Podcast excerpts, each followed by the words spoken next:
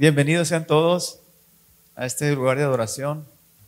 Los hijos de Dios necesitamos un lugar de adoración, hermanos. Y gracias a Dios que tenemos esta oportunidad de venir. Seguimos cuidándonos.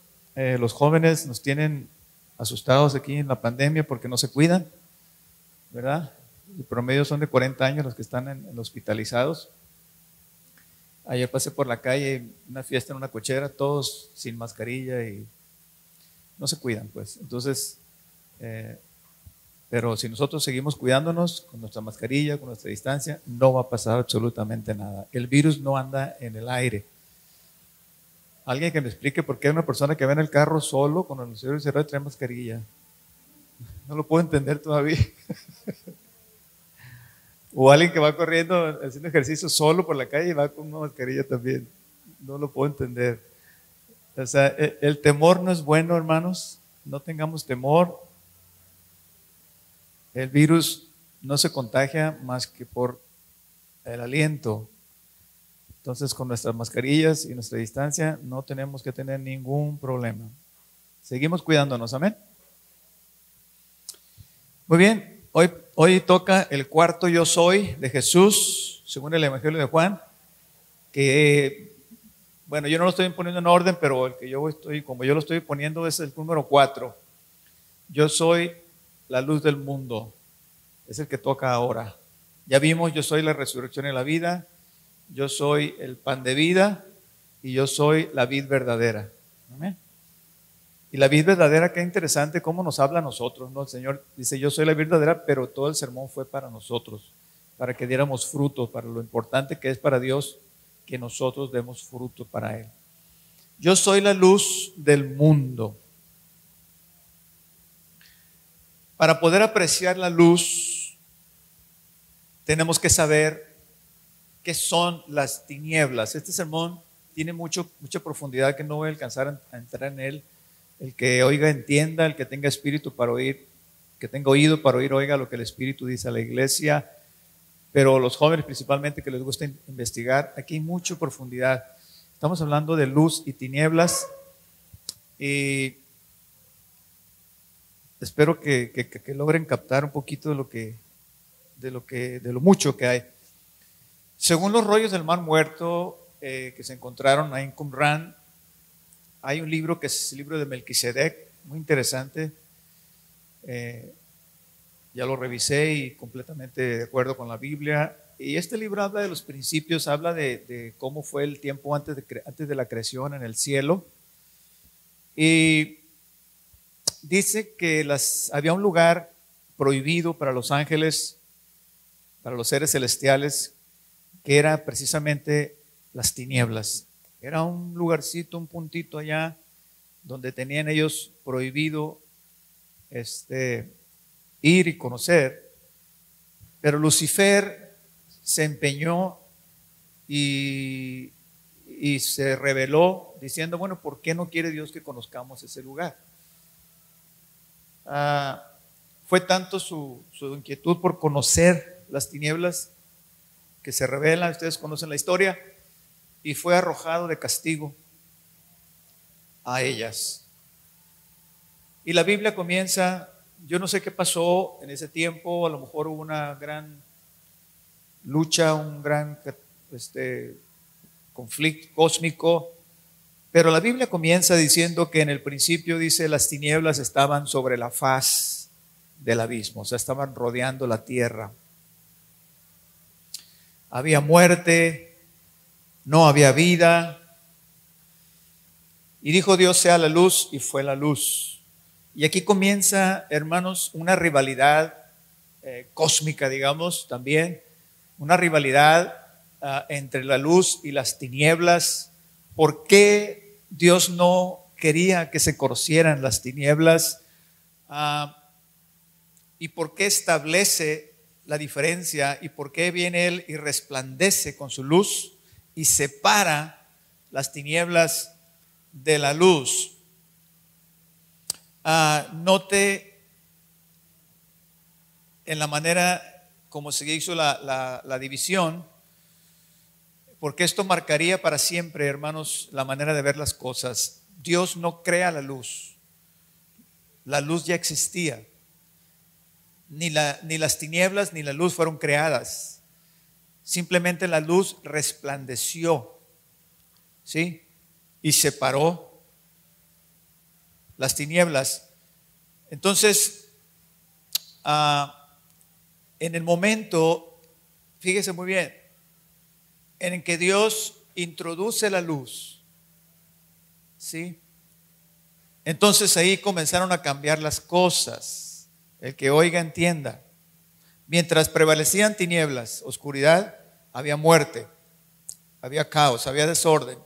En cuanto la luz resplandece, las cosas comenzaron a cambiar y ya bueno se dio lo que es la creación. Espiritualmente, entender esto, hermanos, es de suma importancia. Todos sabemos que la luz es vida y las tinieblas son sinónimo de muerte. Fíjese bien lo que dije, la luz es vida, no representa vida, sino que es vida.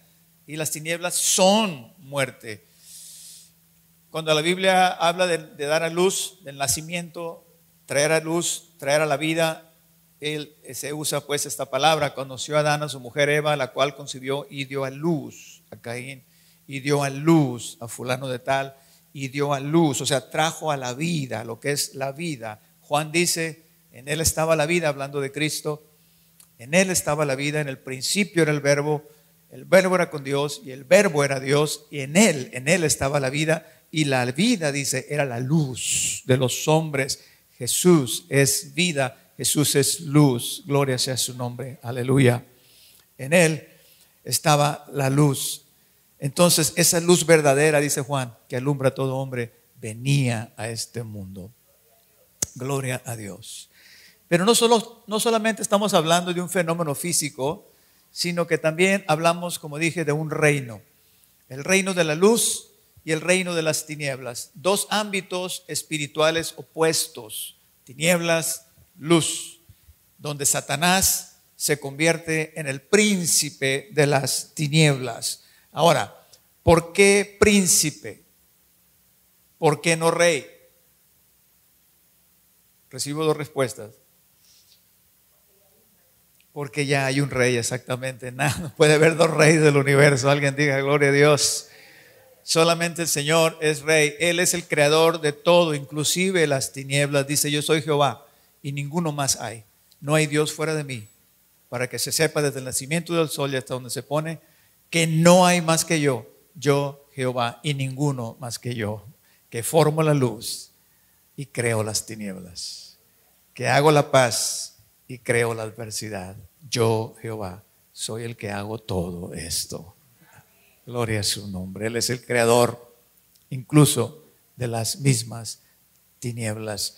Ahora bien, hermanos, ¿por qué creó Dios las tinieblas? ¿O para qué creó Dios las tinieblas? Es una respuesta que no, no la podría responder a ciencia cierta, pero lo que sí les digo, hermanos, es que las tinieblas son un lugar de castigo. La palabra proviene del latín tenebrae, que significa tenebroso. Las tinieblas eternas serán un lugar de castigo a los pecadores. Allí será el lloro, dice la Biblia, y el crujir de dientes. Arrójenlo, dice, amárrenlo y arrójenlo a las tinieblas de afuera. Allí será el lloro y el crujir de dientes. Quienes amaron las tinieblas, se les dará un lugar en las tinieblas junto a todos aquellos, hermanos, que rechazaron la luz. Esta es la condenación, dice Juan, que la luz vino al mundo, pero los hombres amaron más las tinieblas que la luz, porque sus obras eran malas. Entonces, estas personas que rechazan la luz y aman las tinieblas tendrán su lugar en la eternidad, precisamente en las tinieblas. Pero los hijos de luz estaremos en un lugar donde no habrá noche, donde será iluminada con la misma luz de Cristo. No habrá necesidad de sol. Gloria a su nombre santo, la nueva Jerusalén. Tinieblas se define como la ausencia de luz. Imagínese lo feo, lo tenebroso que fue para Adán y Eva el primer día que vivieron la primera vez que se oscureció. Imagínense nada más, alguien que no había jamás visto la noche, alguien que jamás había visto un atardecer, un oscurecer. Era todo bonito, todos los pájaros cantando, los animales, todo. De repente se empieza a oscurecer aquello. De repente los pájaros dejan de cantar. ¿sí? Las gallinas se suben a los gallineros, a los árboles. y los animales empiezan a ir, a esconder y todo se oscurece. Qué cosa tan tremenda. Y se llenaron de miedo y de pavor. ¿Y qué está pasando? Tenebroso la noche es tenebrosa, las tinieblas son feas, hermanos. Dios les estaba diciendo que las tinieblas eran feas, eran malas, no eran buenas. ¿Por qué le gusta a la gente vivir en las tinieblas? Después de las 11 de la noche, después de las 12, comienzan las fiestas, comienzan las borracheras. La vida de los jóvenes comienza a las 11, 12 de la noche y se pasan dormidos toda la mañana. Ese es el mundo de las tinieblas, es el reino de las tinieblas. Pero Dios trataba de decirles que no eran buenas las tinieblas.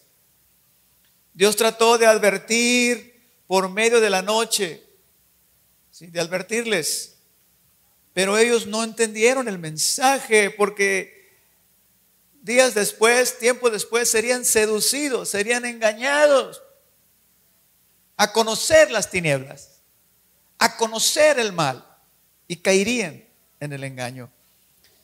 Igualmente nosotros, hermanos, cada vez que nos acostamos y nos levantamos, Dios nos está dando un mensaje y nos advierte, cuídense de las tinieblas, cuídense de la influencia del mal, porque no son buenas. Todo, hermanos, para que no seamos engañados. Adán y Eva fueron engañados. El diablo usó argumentos para demostrarles lo contrario, que el mal no era malo, como Dios decía. ¿Cuántos saben que el mundo tiene muchos argumentos para los jóvenes hoy? Y para los viejos también. Ándale, tómate una cerveza, no pasa nada. Fúmate este cigarrillo, Mira, te va a gustar. No tiene nada de malo. Ven, experimenta. ¿Cuántos ejemplos podríamos dar? Inténtalo. No tiene nada de malo. ¿Cuántos han oído eso? No tiene nada de malo. Yo diría, no tiene nada de bueno. Cuando Dios establecía el orden en el Génesis, bendecía cada cosa que hacía y decía, es buena, es bueno y vio Dios que la luz era buena. Y yo no encuentro ningún lugar donde dice que las tinieblas eran buenas. En ninguna parte. Las cosas de las tinieblas le gustan a la carne, pero no son cosa buena. El apóstol Pablo dice, pero fornicación, inmundicia, avaricia, ni aún se nombre entre ustedes como conviene a santos ni palabras deshonestas, ni necedades, ni truanerías que no convienen, sino antes bien acciones de gracias. Porque sabéis esto, que ningún fornicario o inmundo o avaro que es idólatra tiene herencia en el reino de Cristo y de Dios. No seáis pues partícipes con ellos, porque en otro tiempo erais tinieblas, mas ahora sois luz en el Señor andad como hijos de luz. Gloria a Dios. Nosotros no somos de las tinieblas. Cuando dicen gloria a Dios, hemos sido llamados de allá para andar en la luz. Lo que el mundo llama bueno, placentero, lo que es apetecible a la carne, lo que le gusta a este cuerpo, te lleva a la muerte. Incluso Dios advierte allá en Isaías capítulo 5, ay de los que a lo bueno llaman malo, a lo malo llaman bueno, y que hacen de la luz tinieblas y de las tinieblas luz. La vida es loca, así le dicen, ¿verdad? Y, le, dice, me gusta la vida loca, pues Dios te bendiga, loco. Ay de los que a lo malo dicen bueno. La humanidad está siendo seducida, engañada, al igual que lo fue Eva. Pero ¿cuántos, estoy seguro, cuántos no maldicen la hora en que probaron la primera cerveza? En que se fumaron el primer cigarro, en que salieron a aquella fiestecita, en que conocieron a aquella persona. Fuimos engañados, fuimos seducidos. El engaño, mis hermanos, hermanos amados, el engaño consiste en presentar una verdad falsa. Algo que parece bueno, algo que parece verdad, pero no es. Por eso la Biblia habla de la luz verdadera. Aquella luz verdadera, dice Juan, venía a este mundo. Recuerden que hay una luz falsa. Satanás trata de imitar la luz en sus eventos, en las entregas de los premios Grammy, los Oscar, los artistas. Ustedes pueden ver el esplendor en los conciertos, ven ustedes el brillo de la ropa, eh, ¿verdad? Porque Satanás trata de imitar lo que un día él tuvo en el cielo y lo perdió porque prefirió las tinieblas. Y así, todo lo que Satanás presenta es falso, inclusive el mismo placer es falso. El placer es una imitación del gozo. El placer sexual es una copia de lo que es el verdadero placer y gozo de la intimidad y de la realización del amor. Todo es una imitación, todo es una copia. El brillo, el resplandor, inclusive la avaricia, el querer tener cosas materiales es una copia de la verdadera prosperidad, de la verdadera riqueza, cuando no te falta nada, cuando tienes todo lo suficiente, cuando no deseas nada. Y si nos vamos a lo intelectual, vamos a encontrar que también el humanismo y la sabiduría humana son una copia. Dice, el apóstol Pablo ahí en 1 Corintios capítulo 2, dice, sin embargo, nosotros hablamos sabiduría, dice, entre los que han alcanzado madurez y sabiduría no de este siglo. Capítulo 3, verso 19 dice, porque la sabiduría de este mundo es insensatez para Dios. Entonces, pero hay algo, hermanos, que no podemos negar. Hay una realidad aquí. Y es la siguiente. Nosotros, usted y yo, estamos inmersos en este mundo de tinieblas. Vivimos aquí. ¿Qué vamos a hacer? ¿Qué vamos a hacer? ¿Recuerdan allá en el Evangelio de Juan, capítulo 17, cuando el Señor Jesucristo estaba a punto de ir a la cruz y hace una oración.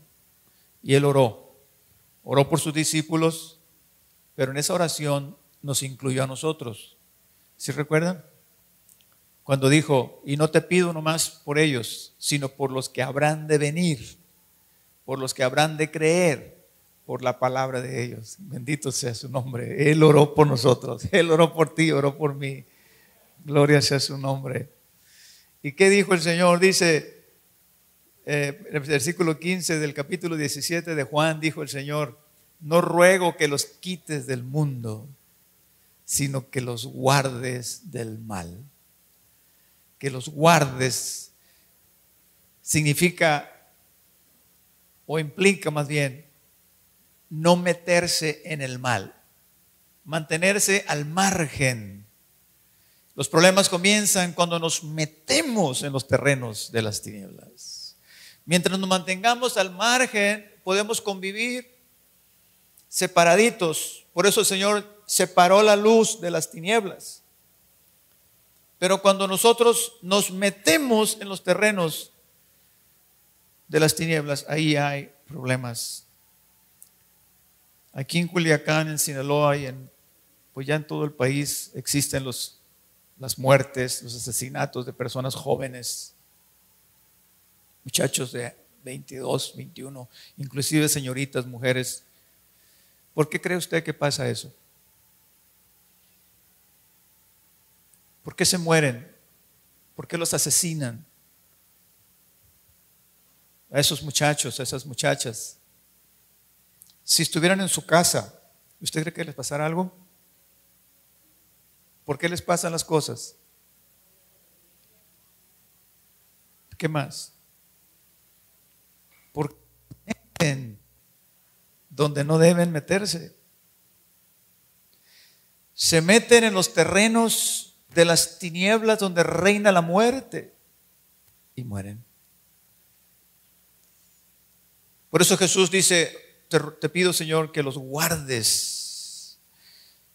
Cuando la Biblia habla de conocer, conoció a Adán a su mujer, habla de intimidad.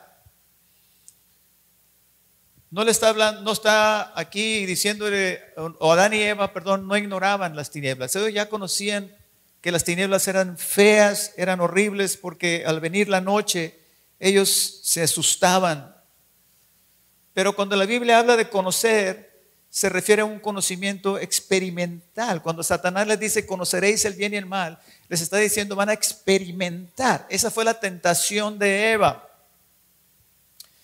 La palabra es yada, que significa conocer por experiencia. La tentación no fue saber que había tinieblas, sino conocerlas. Porque una cosa es, yo sé que existe el mal, otra cosa es, quiero conocer el mal. Quiero experimentar qué se sentirá. Quiero conocer el mundo. La gran tentación, queridos hermanos y amigos, consiste en querer experimentar con cosas que no debemos experimentar. La luz no tiene comunión con las tinieblas. Las tinieblas son malas y feas. No te metas con ellas. Te lo está recordando Dios cada día. ¿Cuántos de ustedes le tienen miedo a la oscuridad? Yo soy el primero. Cuando llega la noche tenebrosa, me atacan los nervios, me atacan los pensamientos es como si el reino de las tinieblas se viniera contra mí.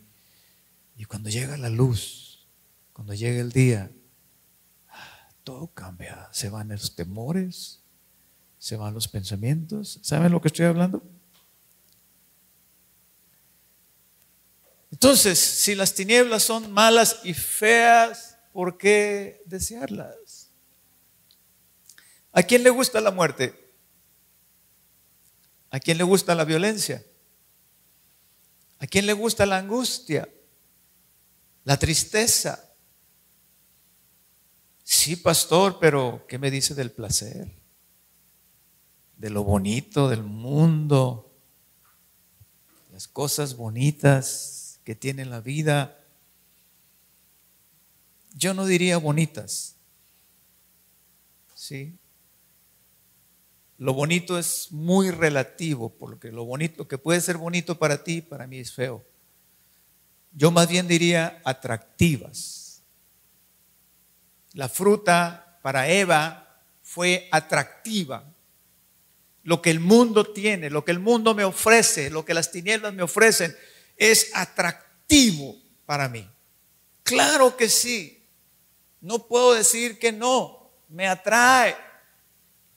Me atrae el dinero, me atrae los lujos, me atrae las cosas de la vida, los placeres de la vida, me atrae la fama, la riqueza, me atrae los brillos, el lustre, todo aquello. Claro, sí.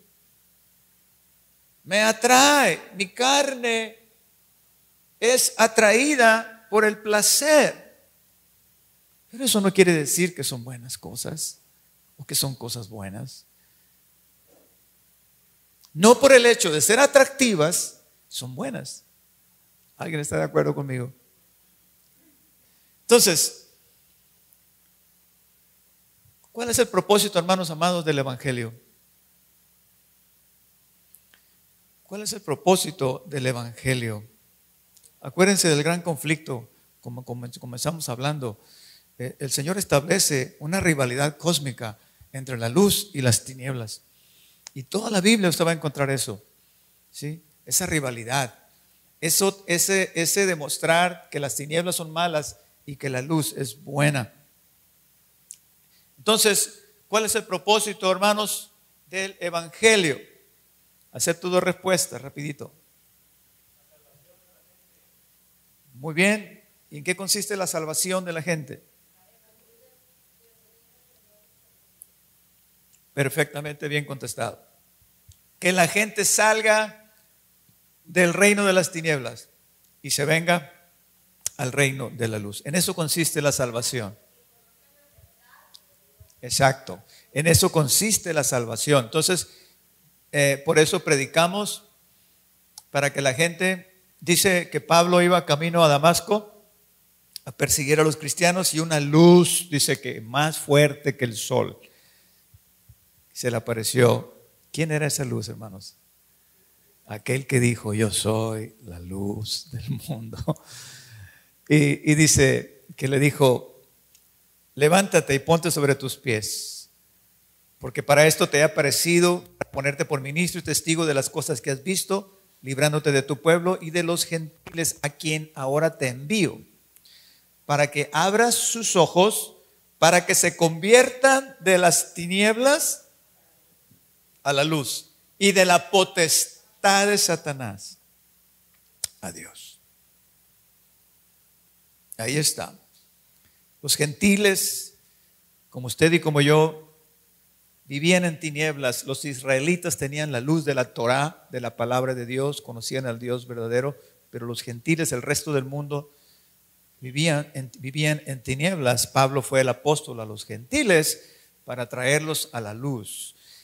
Pedro dice, vosotros, nosotros somos linaje escogido, dice, real sacerdocio, nación santa nosotros, usted y yo, hermanos, somos pueblo adquirido por Dios con un propósito. El propósito es que anunciemos las virtudes de aquel que nos sacó de las tinieblas a su luz admirable. Ahí está, hermanos, el propósito. Ahí está, hermanos queridos, el conflicto cósmico. Cuando uno de ustedes, cuando uno de nosotros nos levantamos y decimos, yo antes era un pecador, yo estoy dándole gloria a Dios. Yo estoy diciendo la luz en las tinieblas prevalece. Yo estoy diciendo la luz, eh, las tinieblas no son buenas. Dios es luz y no hay ninguna tiniebla en él. Yo estoy dándole la gloria a Dios. Cuando yo estoy borracho, tirado en la calle, yo estoy alabando a Satanás y diciendo las tinieblas son buenas y Satanás es, es mi rey y mi Señor, aunque me trae aquí.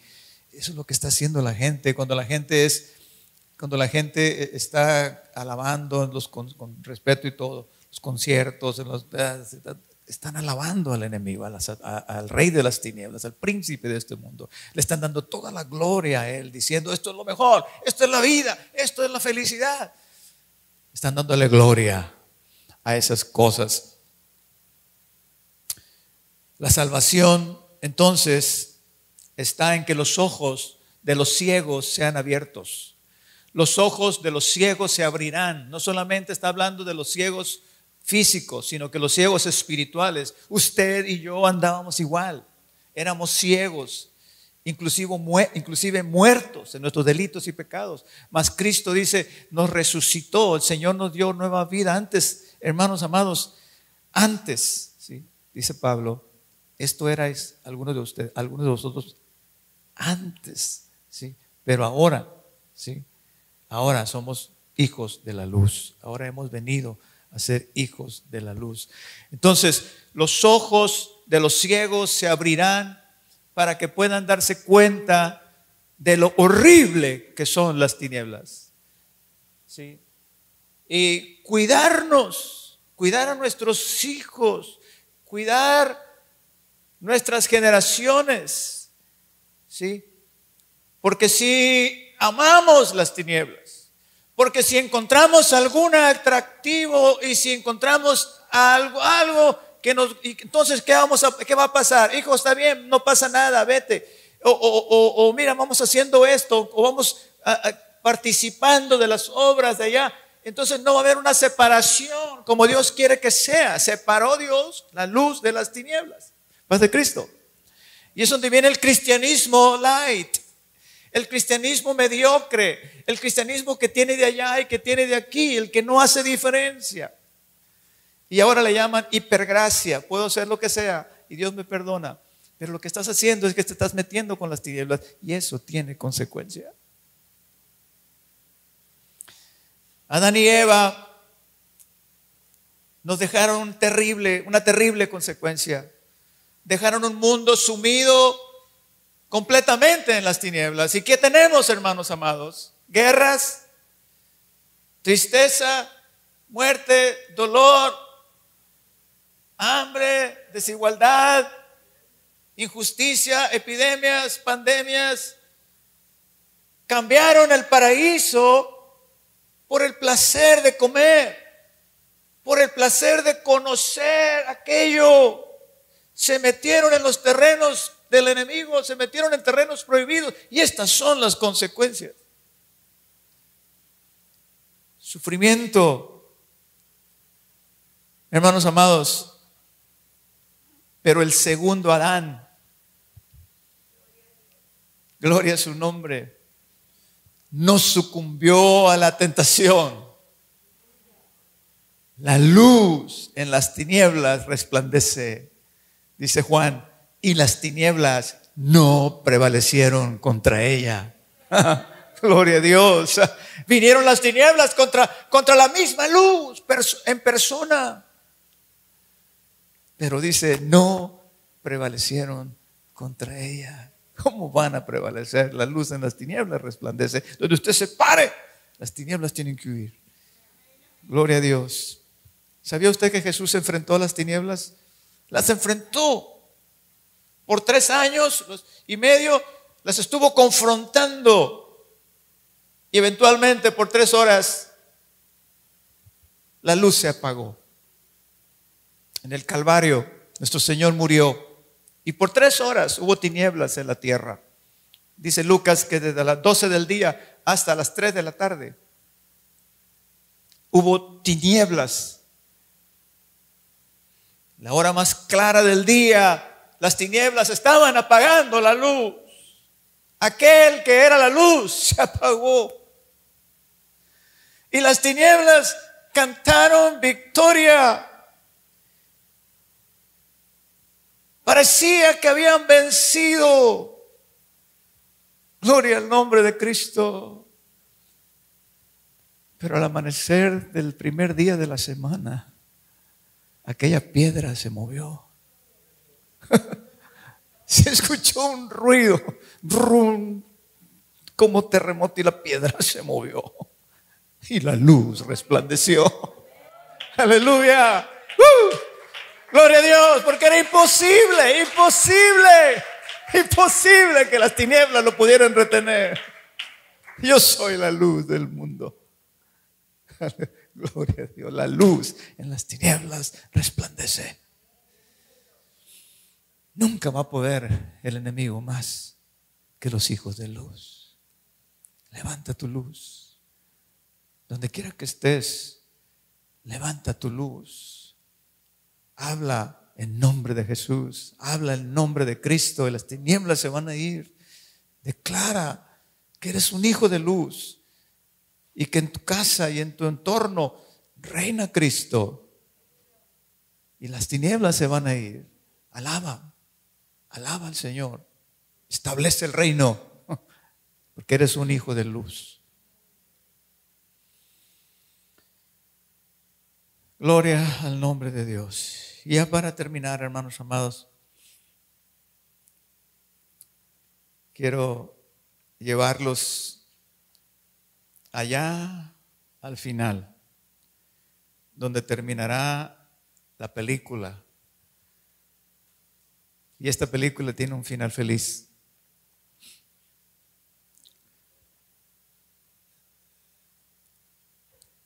Hasta ahora permanecen la luz y las tinieblas todavía, cada mañana, cada noche, con un propósito, recordarnos continuamente la diferencia. Pero un día, hermanos, un día se separarán para siempre. Las tinieblas serán el lugar de castigo, donde será el lloro y el crujir de dientes por toda la eternidad. La Biblia le llama las tinieblas eternas. Y por otro lado, la nueva Jerusalén, la ciudad de Dios, donde dice no habrá noche, ni habrá necesidad de sol, porque la luz de Dios, el Señor la iluminará. ¿Dónde quieres pasar la eternidad. Amigo, amiga, que no has aceptado a Cristo como tu Salvador, ¿dónde quieres pasar la eternidad?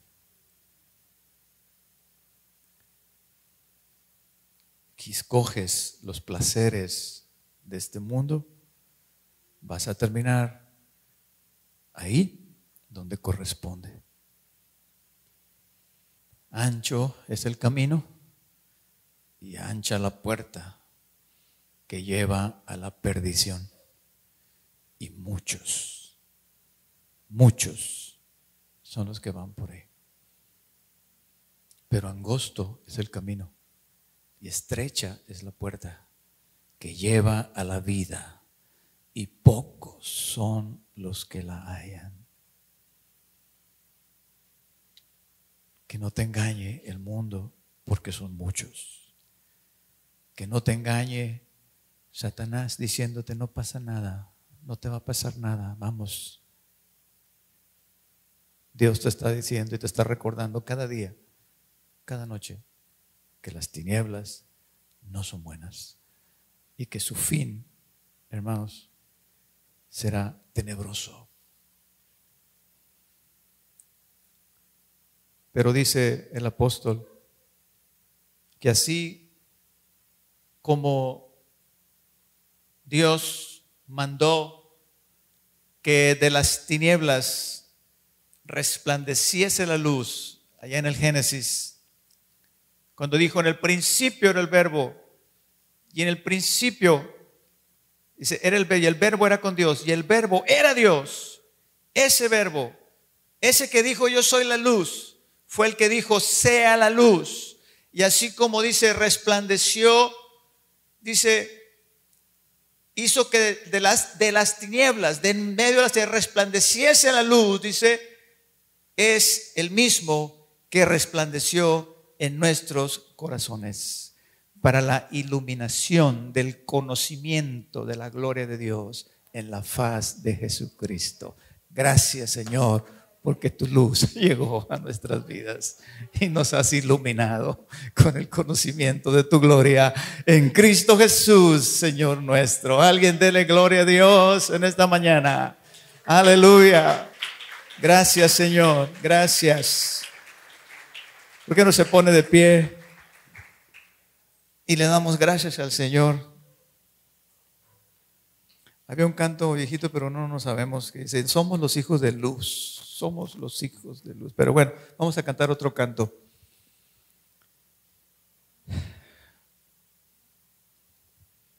Gloria a Dios, gloria a Dios.